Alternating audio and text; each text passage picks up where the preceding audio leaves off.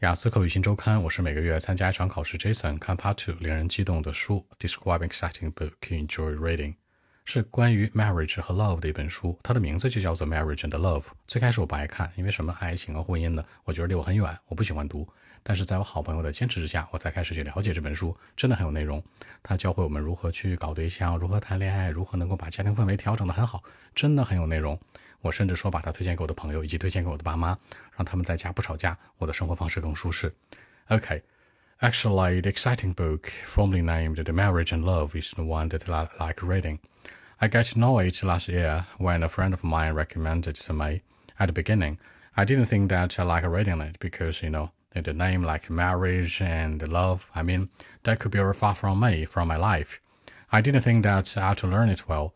But after reading it, I changed my mind, you know. I found it was like uh, full of something very useful.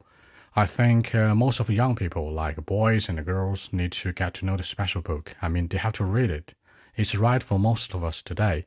This book told me how to find the right one to get married, you know, how to organize a family, and how to make the family much happier than other people.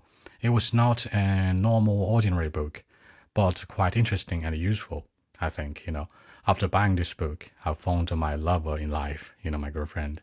Till now, I sometimes I read about it, or I'll try to persuade my friends to read it. Honestly, I even gave this book to my parents A couple of days ago, I gave it to my parents, you know, because uh, I need a comfortable life when I'm at home.